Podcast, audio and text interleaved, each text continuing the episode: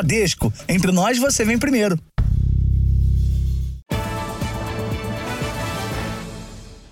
Olá, boa noite. Boa noite. Um foguete do grupo terrorista Hamas atingiu um prédio residencial no sul de Tel Aviv. Pelo menos três pessoas ficaram feridas. O porta-voz do Exército de Israel disse que as tropas vão ampliar a operação terrestre pela faixa de Gaza.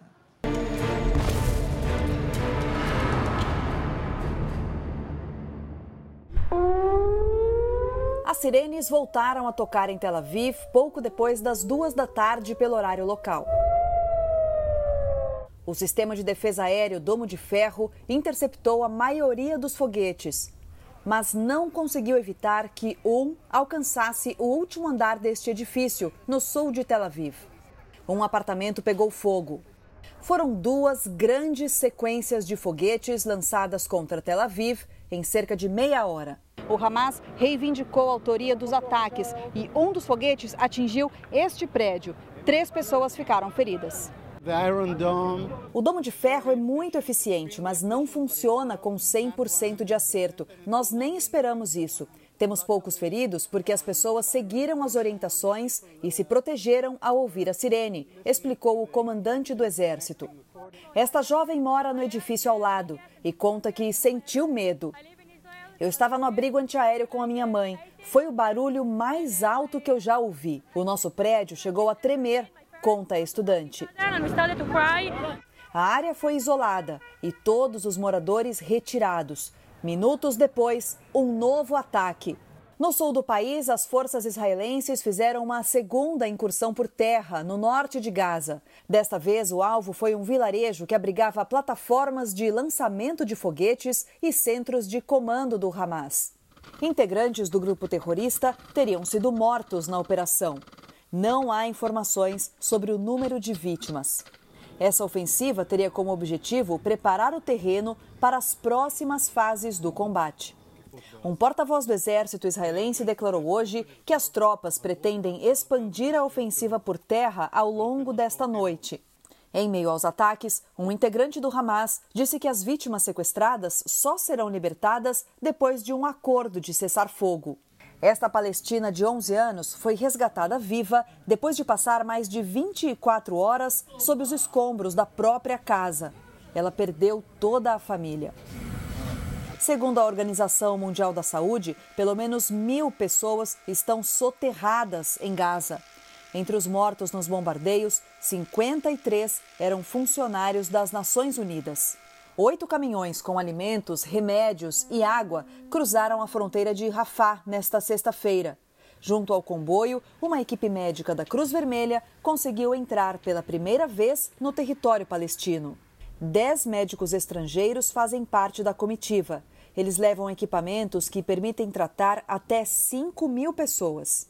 A ONU estima que sejam necessários pelo menos 100 caminhões de ajuda humanitária por dia para abastecer a região e reduzir os danos provocados pelo conflito.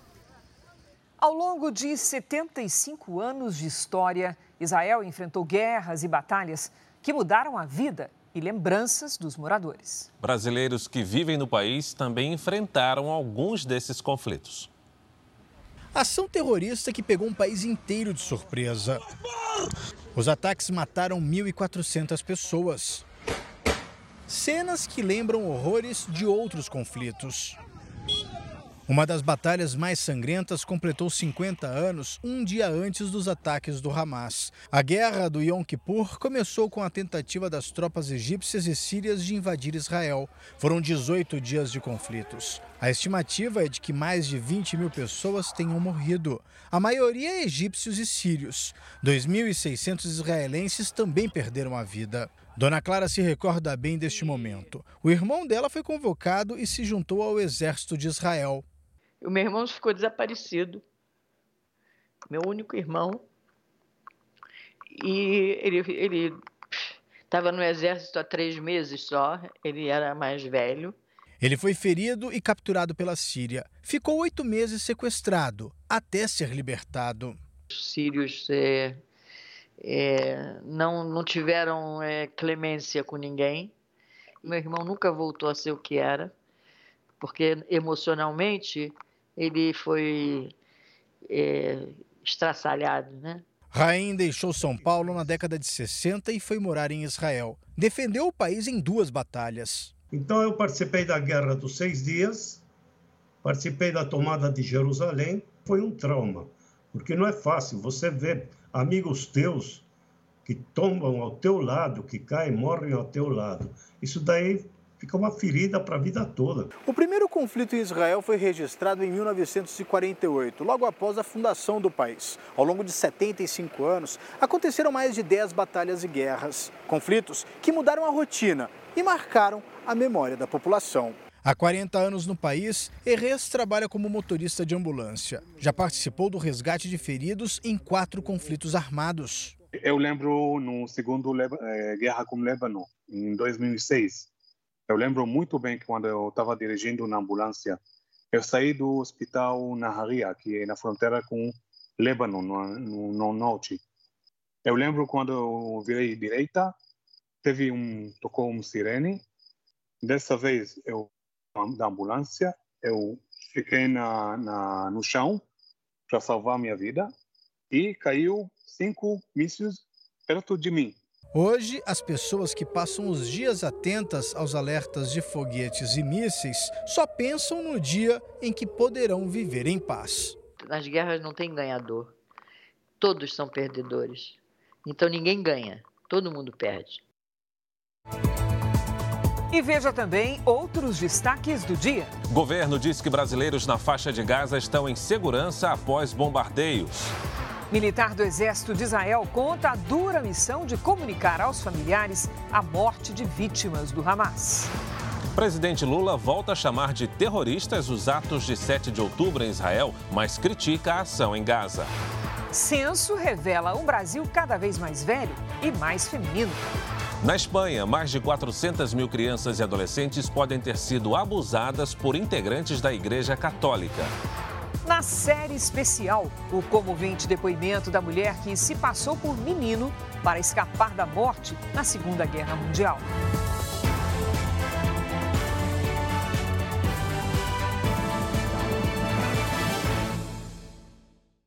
Oferecimento: Bradesco. Empréstimo na hora em três cliques é fácil.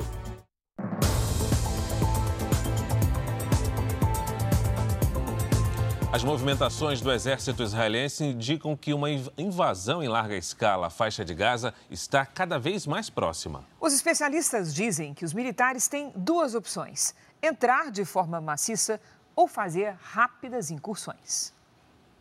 Segundo os militares israelenses, o objetivo é destruir totalmente a infraestrutura do grupo terrorista Hamas, o que inclui centenas de quilômetros de túneis subterrâneos. Especialistas explicam que todas as movimentações apontam para uma invasão à faixa de Gaza.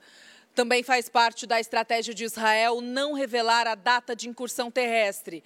Assim, o Hamas precisa ficar sempre em estado de atenção, o que aumenta o desgaste entre os terroristas.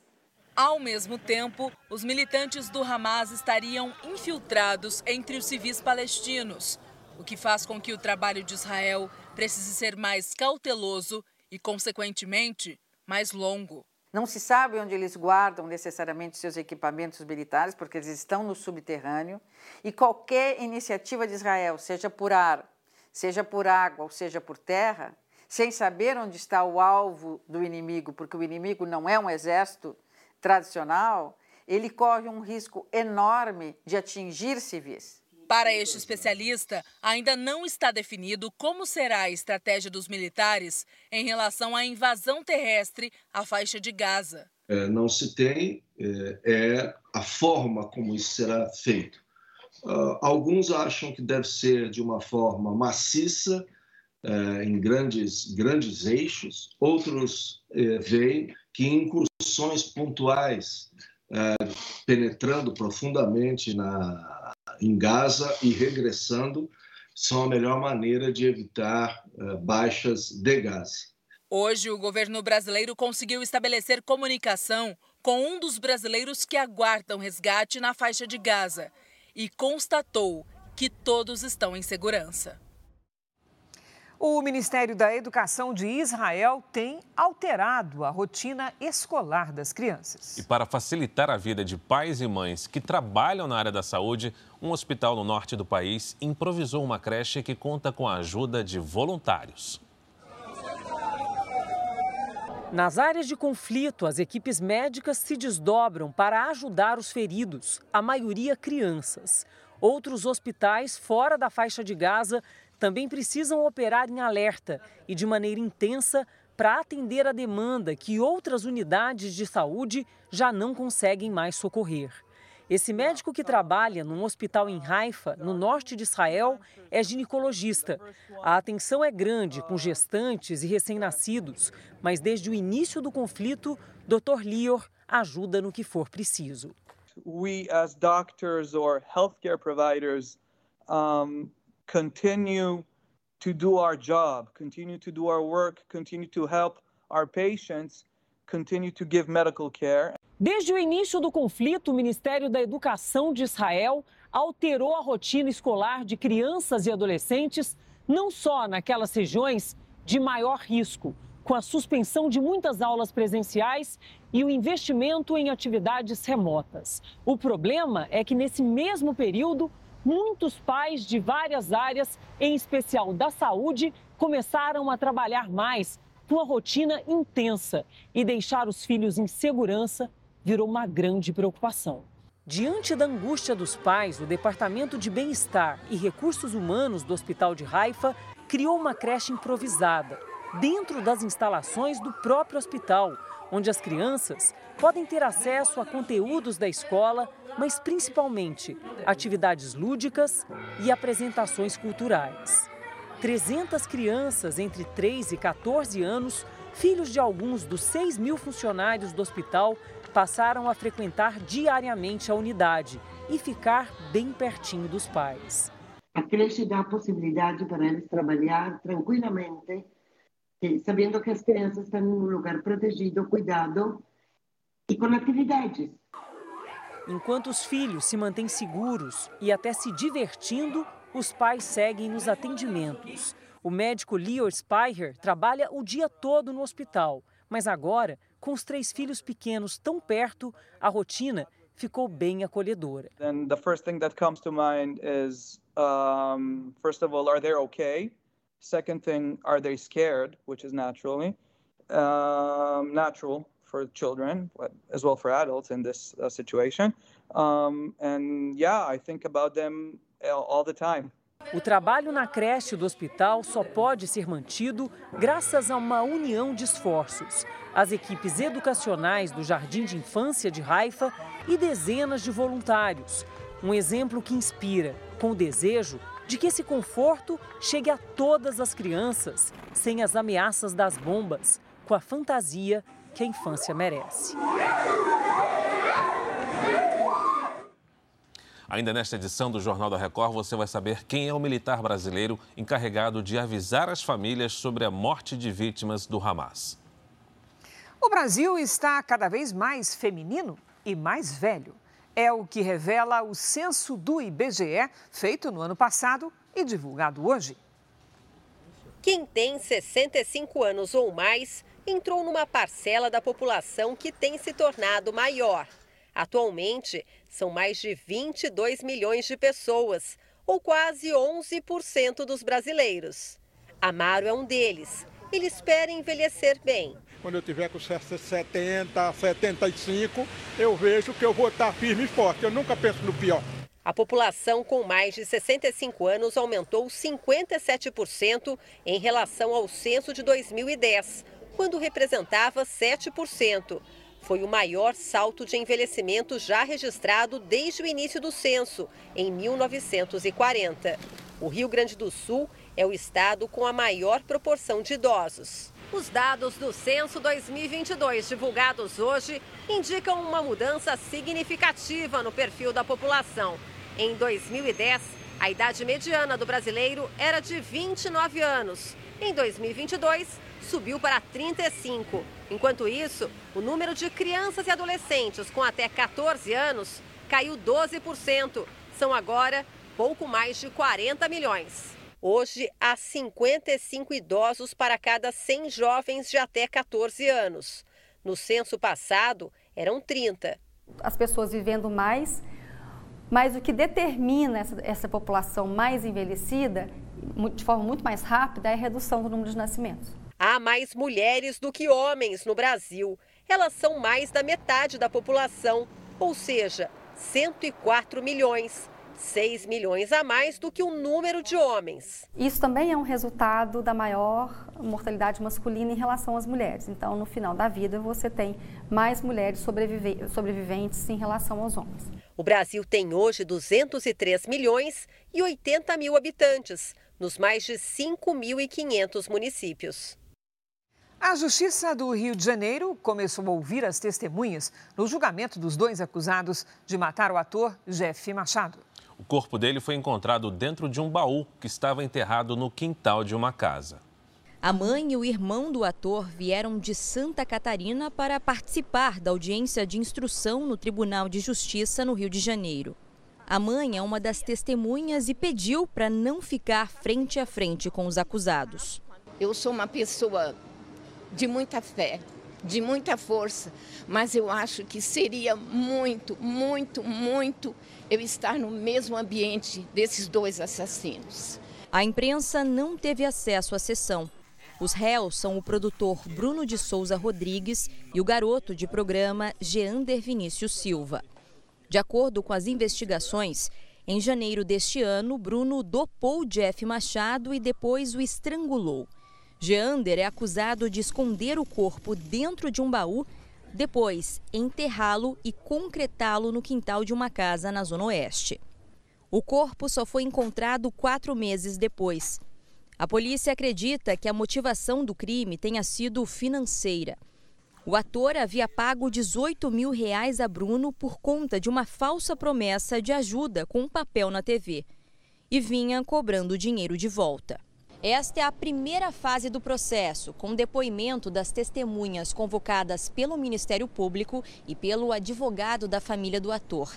Os réus respondem por homicídio, ocultação de cadáver, estelionato, entre outros crimes. O julgamento final ainda não tem data marcada.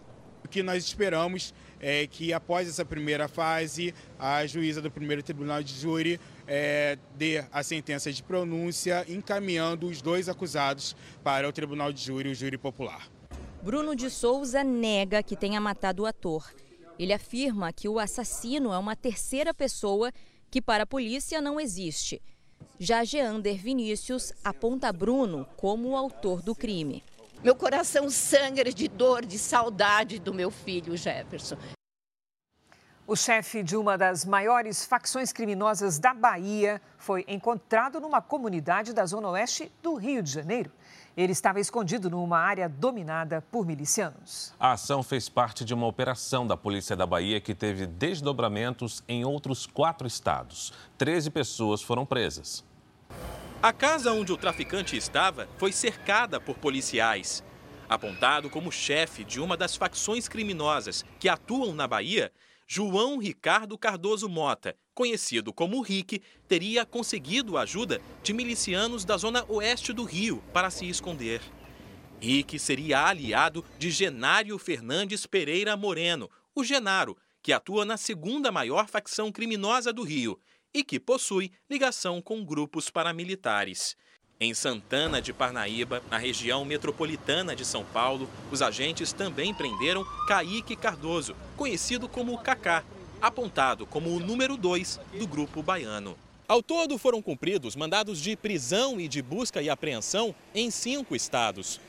No Rio, a prisão de um traficante, numa área dominada por uma milícia, acendeu um alerta. A polícia investiga uma nova união entre o tráfico e um grupo paramilitar. Os milicianos que atuam na comunidade da Muzema estariam buscando apoio para enfrentar um grupo rival que tem ligação com a maior facção criminosa do estado e que é o responsável pelos ataques ao transporte público na última segunda-feira no Rio de Janeiro. A gente vem percebendo uma questão de disputa territorial né, no estado do Rio de Janeiro e e eles estão se aliando. Através daí, eles emprestam armas de uma facção para outra, emprestam homens para a questão de poderio territorial, de retomada de território. Uma investigação realizada na Espanha dá dimensão aos casos de abusos sexuais cometidos por integrantes da Igreja Católica. Mais de 400 mil pessoas podem ter sofrido abusos de padres e pessoas ligadas à Igreja Católica. O documento de 700 páginas foi entregue hoje ao Parlamento Espanhol. Não há um número exato, mas depois de entrevistar 8 mil pessoas, as conclusões são assustadoras. 1,13% da população adulta da Espanha já relatou algum caso de abuso envolvendo padres, integrantes da igreja ou pessoas ligadas ao catolicismo.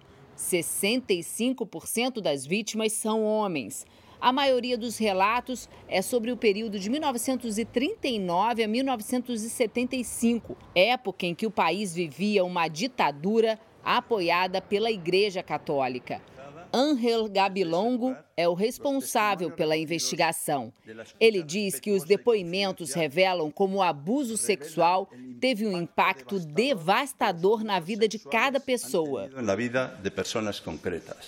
Mais da metade das vítimas foi abusada por padres ou outros religiosos, e o restante por pessoas ligadas ao catolicismo uma realidade bem diferente da apresentada pela própria Igreja Católica. Segundo a instituição, pouquíssimos casos foram identificados. Durante muitos anos, os casos foram negados e os abusadores protegidos. Muitos foram transferidos até mesmo para outros países. Um exemplo da negligência praticada repetidas vezes disse o provedor de justiça, que é o encarregado de defender os direitos dos cidadãos. Ele propôs a criação de um fundo estatal para a compensação das vítimas e também a abertura dos arquivos do catolicismo na Espanha. Segundo Angel, o maior escândalo seria mais uma vez a omissão da igreja. O documento é resultado de uma determinação do parlamento espanhol que aprovou em março do ano passado uma comissão independente para investigar os casos de pedofilia na Igreja Católica da Espanha, tão tradicional no país. A instituição se recusou a participar do grupo e forneceu apenas alguns documentos. O primeiro-ministro espanhol classificou o relatório como um marco na história da democracia no país. Que não existe de lo que não se habla. O que não se fala não existe e muitas pessoas sofreram durante anos por não conseguir denunciar, disse Pedro Sanches. O primeiro-ministro afirmou ainda que depois desse relatório, a Espanha avançou. Somos um país um pouco melhor porque se ha dado a conhecer uma realidade que todo o mundo sabia. Somos um país melhor porque agora revelamos uma realidade que todos conhecíamos, afirmou. Por todo o mundo, os escândalos de abusos sexuais e a postura da Igreja Católica de esconder os crimes têm vindo à tona não pela Igreja, mas pelo trabalho de investigadores independentes. Foi assim em Portugal, com a revelação de mais de 4.800 casos de abusos praticados em sete décadas. Na França, foram identificadas mais de 200 mil vítimas de violência sexual praticada por integrantes da Igreja Católica desde 1950.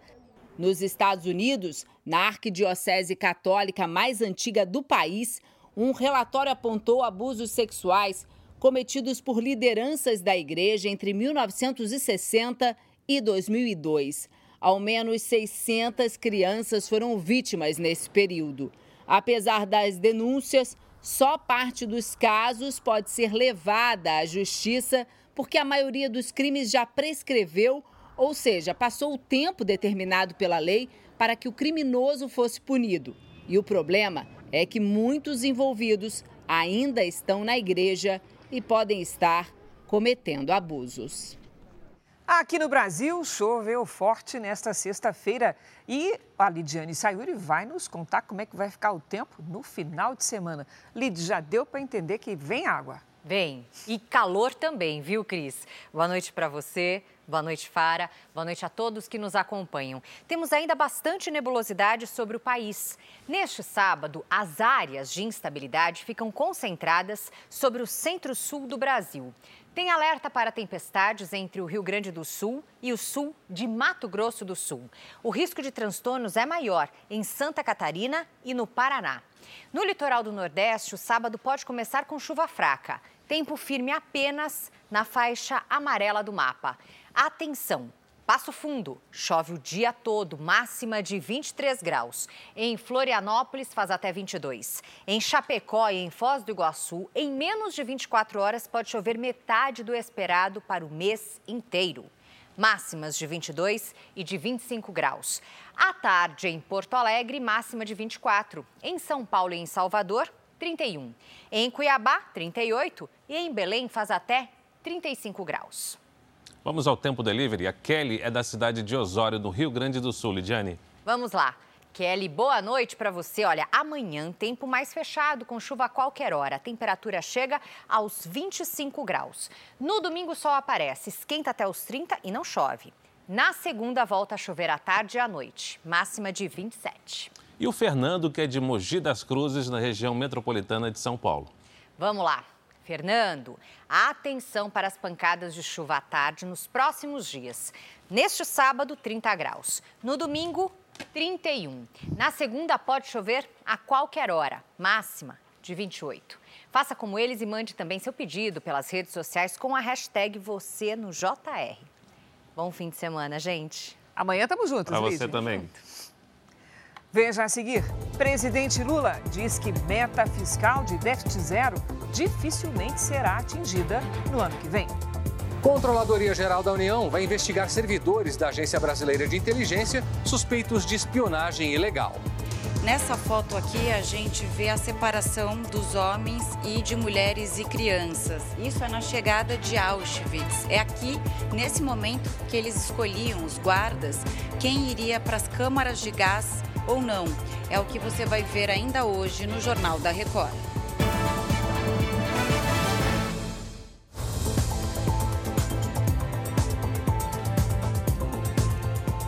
Você já viu aqui no Jornal da Record histórias de brasileiros que lutam por Israel na guerra contra o grupo terrorista Hamas. Agora, nessa edição, você vai conhecer o major que teve uma missão muito difícil: comunicar às famílias sobre a morte de um parente.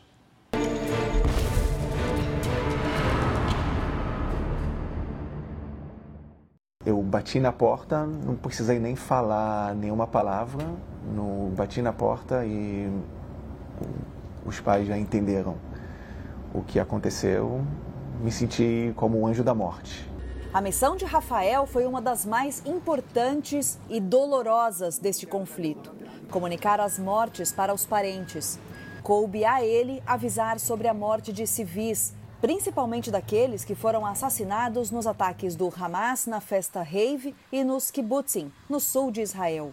Nós estamos falando de 1.400 pessoas, entre eles mais de 70% são civis que foram assassinados. Quando um cidadão comum morre num atentado, cabe à polícia fazer a comunicação.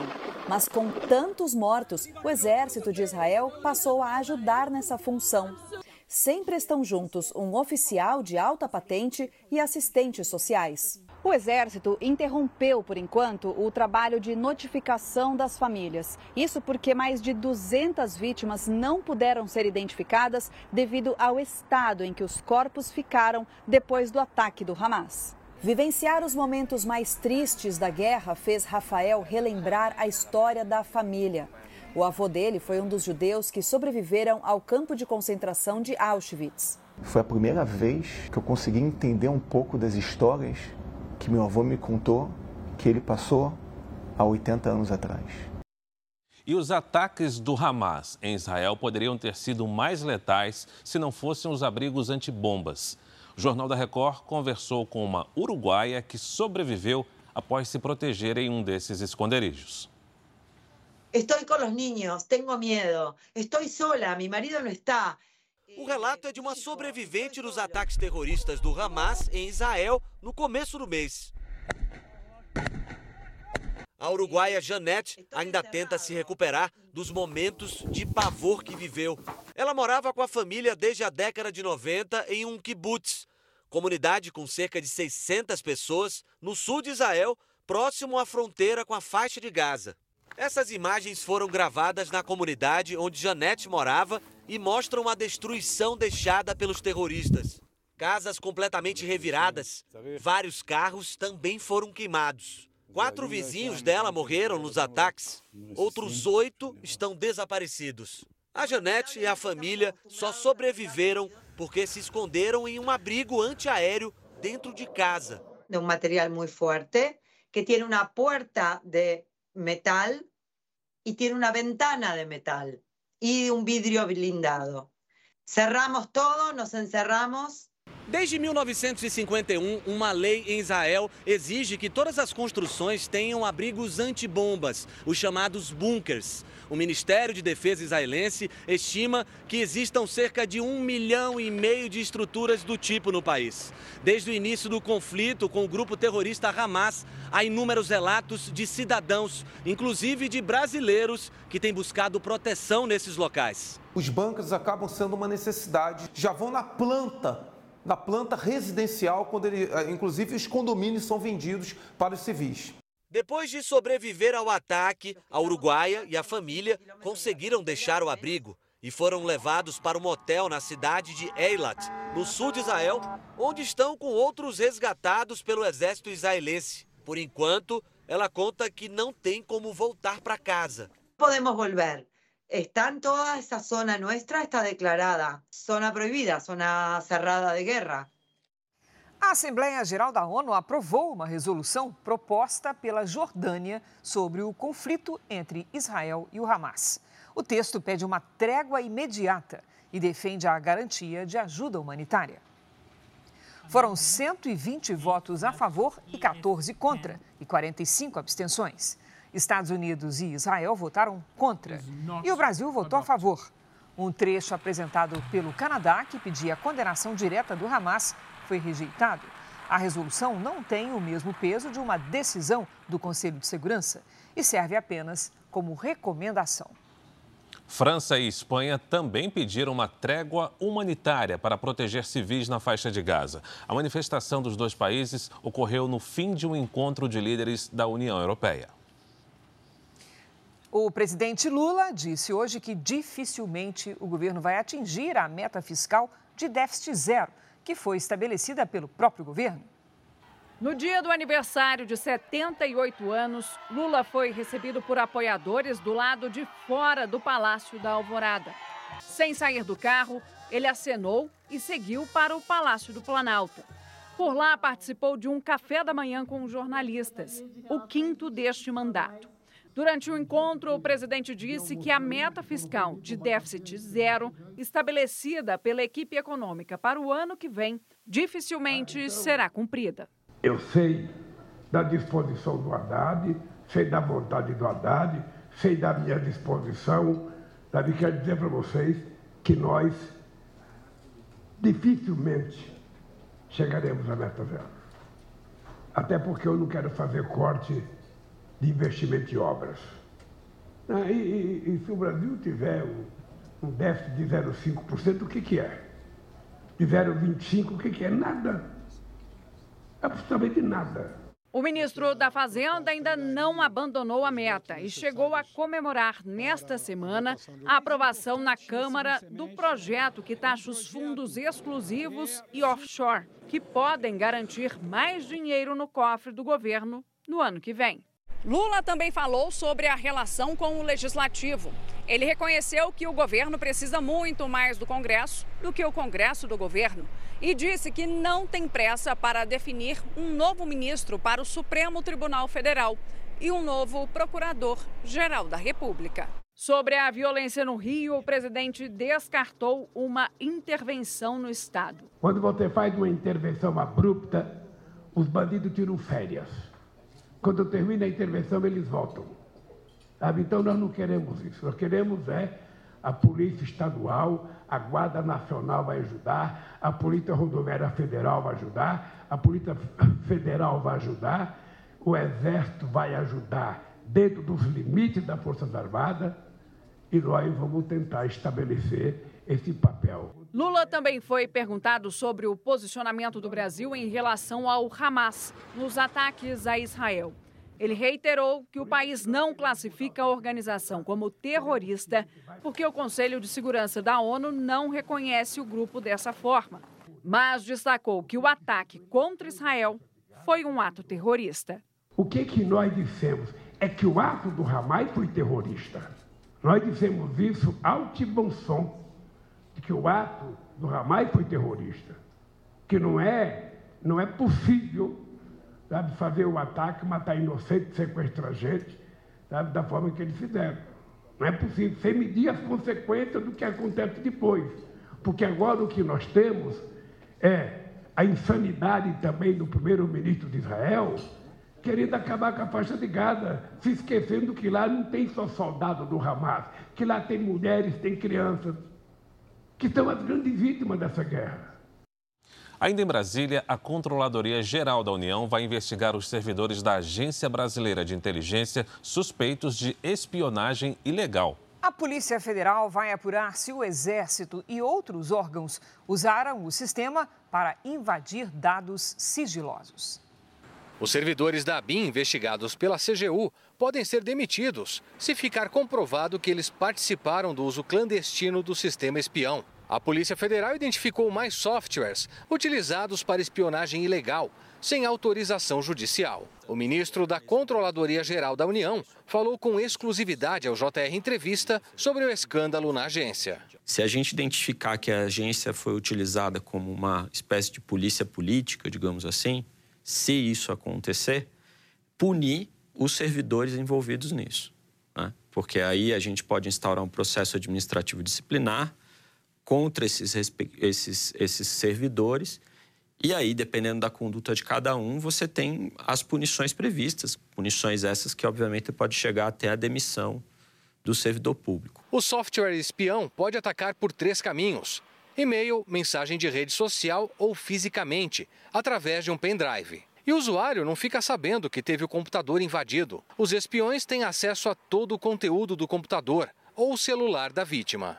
Este especialista em segurança da informação explica que os espiões podem se passar por parentes e amigos para facilitar a invasão. Você engana a vítima de que ela está recebendo uma informação, por exemplo, de um amigo próximo, de um familiar, enfim, você é, cria uma, um, uma, emula uma prática de alguém conhecido para você gerar confiança da vítima e aí ela a, cair nesse golpe. A Polícia Federal também investiga o caso e tem mais uma preocupação o possível vazamento de dados sensíveis do governo e de instituições brasileiras com uso do sistema de espionagem. De outro lado, a cúpula da ABIN disse que colabora com a investigação policial, mas questionou a apreensão de documentos não relacionados ao sistema de monitoramento. Um motorista escapou de ser assaltado em São João de Miriti, na Baixada Fluminense. O criminoso atravessa a rua apontando um fuzil para o carro, mas desiste do assalto ao reconhecer a vítima. Repare que o motorista cumprimenta o assaltante e os dois começam a bater papo. Em seguida, eles vão embora como se nada tivesse acontecido. Veja a seguir: boxe brasileiro leva quatro ouros no PAN de Santiago. Polícia americana encontra bilhete que pode ter sido escrito pelo atirador que matou 18 pessoas. O criminoso continua foragido. Na série especial, nossa equipe visita o campo de concentração nazista mais conhecido da história.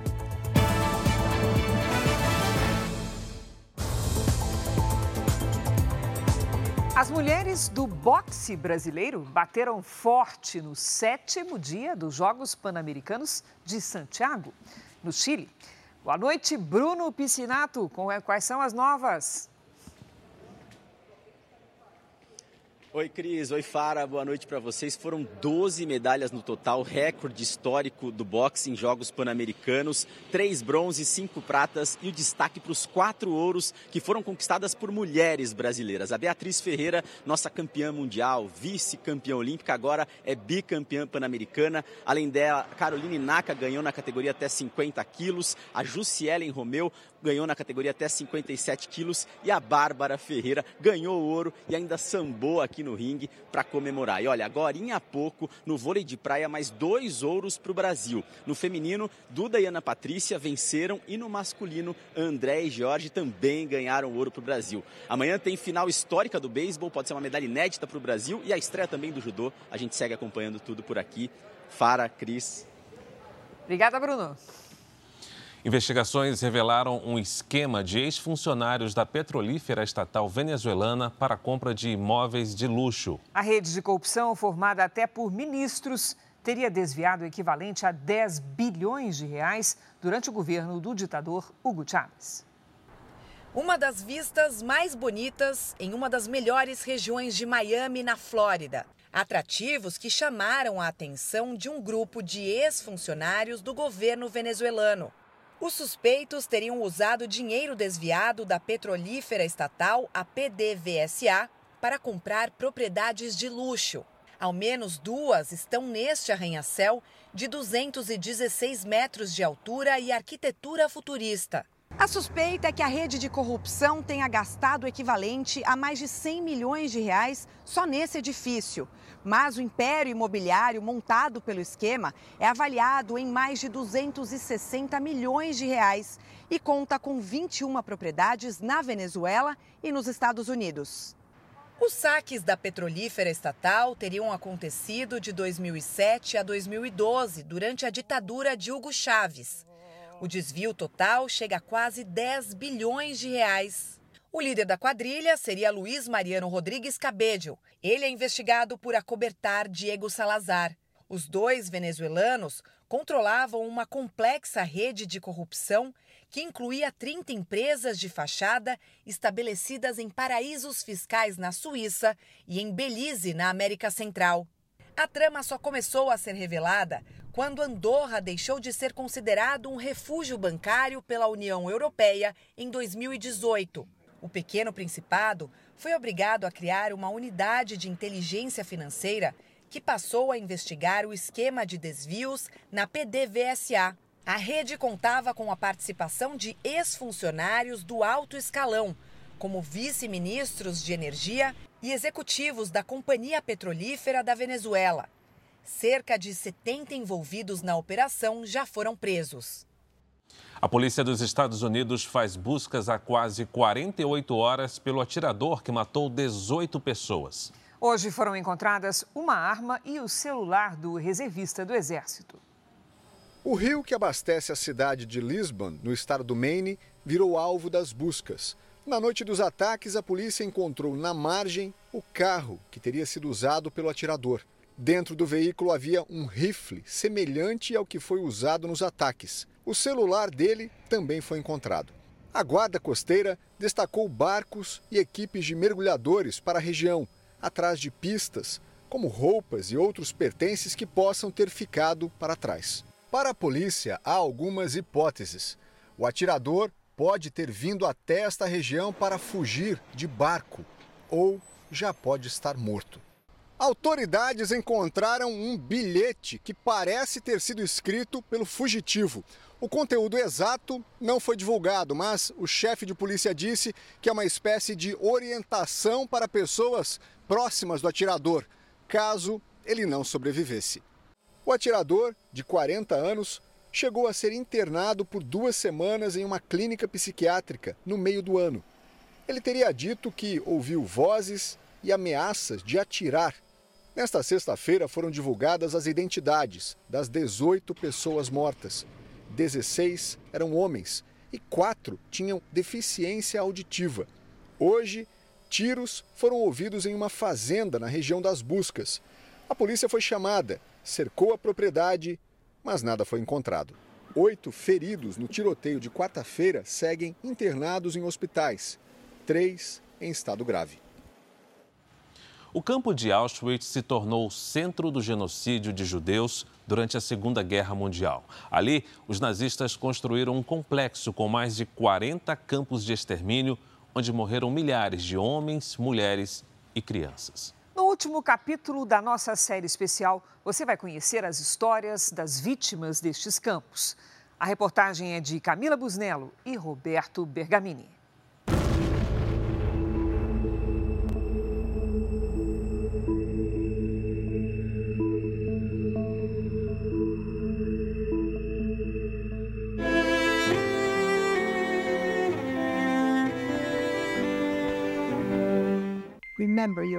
Lembre-se, você é um menino, tem mais de 10 anos e seu nome é Freuen. Diga isso repetidamente para que você se lembre de quem você é. So you'll remember who you are.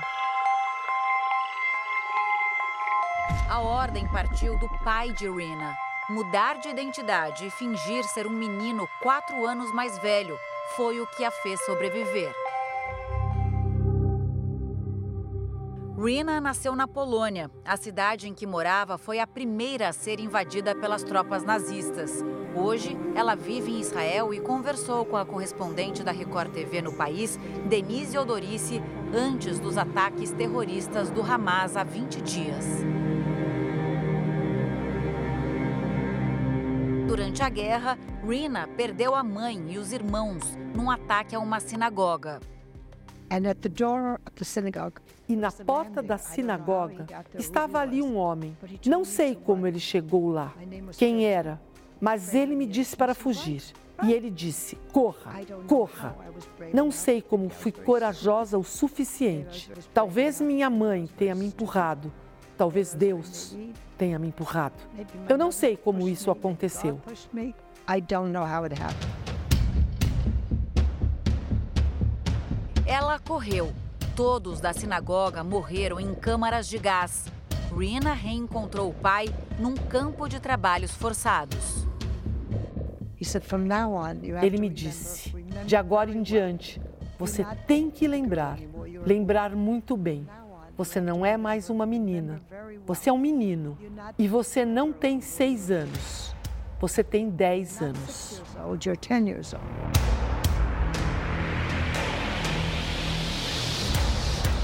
Rina não entendeu na época. Ser menina era uma sentença de morte. Ao se disfarçar, ela conseguiu sobreviver e se tornar prisioneira num campo de concentração. Os nazistas construíram seis campos de extermínio na Polônia durante a guerra. Viajamos para o país para mostrar aquele que se tornou símbolo do Holocausto.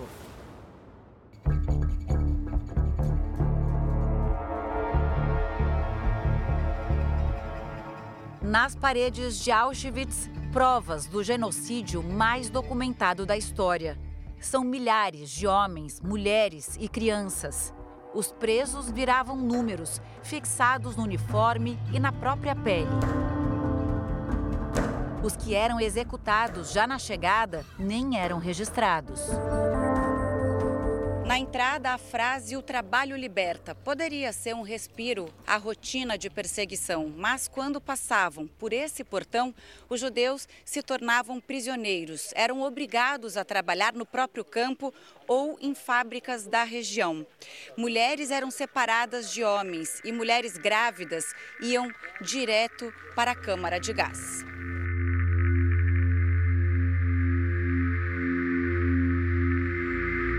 131 mil mulheres se tornaram prisioneiras em Auschwitz, mas a sobrevida era mínima. Cecília Miedzogia, polonesa, chegou a Auschwitz em fevereiro de 43. Morreu dois meses depois.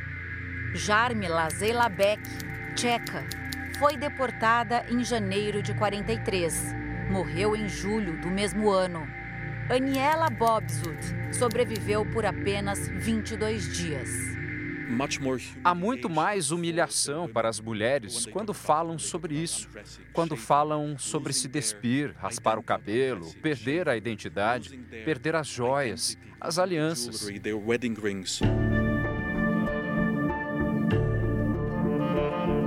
Essa linha de trem trazia os vagões lotados sempre para o mesmo destino. De cima dá para ver o tamanho do campo e imaginar como tudo aquilo funcionava numa escala industrial. Dez galpões desses eram exclusivos para mulheres. O campo recebeu 1 milhão e 300 mil pessoas de vários países europeus. 1 milhão e 100 mil morreram aqui. O maior medo dos prisioneiros era acabar na mão dos médicos nazistas, que faziam experiências cruéis. Neste bloco funcionava um dos laboratórios. Atrás dessas paredes, os médicos faziam diversos experimentos, entre eles a esterilização de mulheres. Lutar contra as barbáries era quase impossível.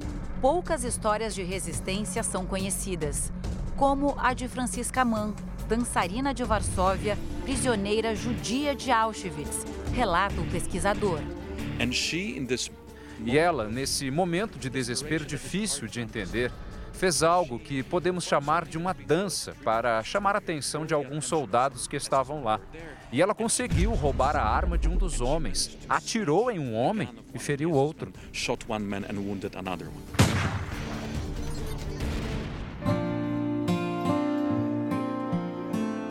Rina conseguiu escapar. Ela foi a única sobrevivente da família, libertada do campo de concentração quando a guerra acabou.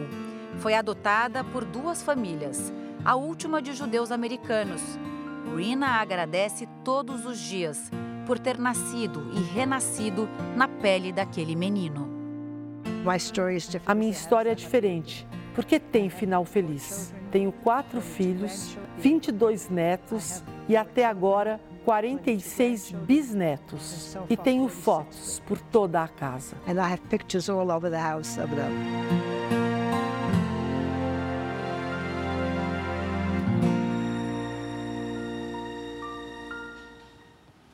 Essa edição termina aqui e à meia-noite e meia tem mais Jornal da Record. Fique agora com a série Reis. E logo depois de Quando Chama o Coração, tem A Fazenda. Não perca. Record 70 anos tem a sua cara. Excelente noite para você. Boa noite, bom fim de semana para você.